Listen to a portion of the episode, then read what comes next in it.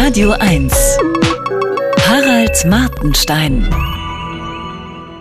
Zufällig bin ich während des Katholikentages kurz in Stuttgart gewesen.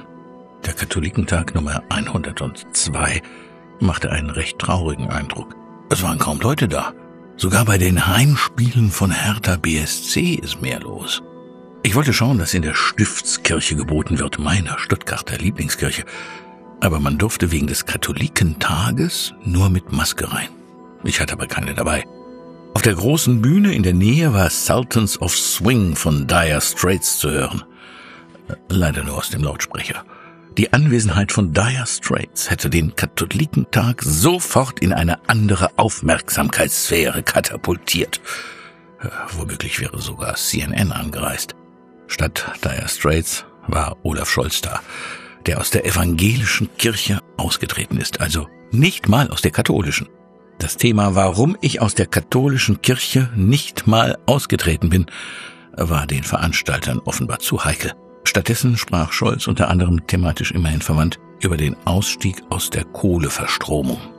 Dabei störte ein Klimaaktivist, der weggetragen wurde. Jesus hätte so eine Situation sicher anders gelöst. Scholz sagte über die Störer, deren schwarz gekleidete Inszenierungen erinnerten ihn an eine Zeit, die lange zurückliegt. Damit meinte er sicher die Kirchentage von früher, als alle Priester noch schwarz trugen. Der Satz, früher war bei den Katholiken noch die Hölle los, verbietet sich hier. Bei Scholz war ich aber gar nicht. Stattdessen an einer kleineren Bühne, wo ein Chor, der zahlenmäßig etwa ebenso groß war wie sein Publikum, Popsongs vortrug. Ich erkannte Coldplay und Bab. Like a Prayer von Madonna hat vermutlich einen zu schlüpfrigen Text. Gegenüber stand eine Art große Laterne mit einer Kerze drin. An dieser Laterne durfte man mit Post-its handschriftliche Botschaften heften. Neben vielen Friedenswünschen stand da auch Less Talking, More Fucking, dazu ein Smiley.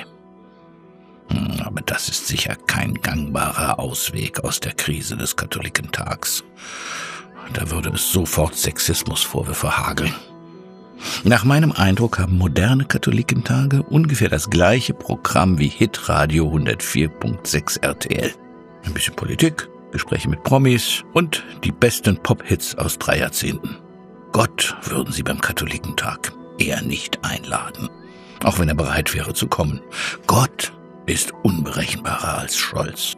Auch militanter, man denke an Sodom und Gomorra. Wer also auf Spiritualität steht, ist im Yoga-Studio vielleicht besser aufgehoben. Das, was mich an der Kirche äh, früher angezogen hat, war genau das, wovon sie heute nichts mehr wissen will. Das Unzeitgemäße. Als Kind liebte ich das lateinische Paternoster und lernte es auswendig. Beichten fand ich cool, wegen der Vergebung am Ende. Die armen Protestanten, Gott sei ihnen gnädig. Wenn sie im Gottesdienst aber Gimme Shelter von den Rolling Stones gesungen hätten, wäre ich mit 14 aufgestanden und nach Hause gegangen, obwohl das meine Lieblingsband war. Der Papst sollte in einer anderen Liga spielen als Mick Jagger. In den Bereichen, wo ich Reformbedarf sehe, etwa der Abschaffung des Zölibats, bleibt die Kirche streng.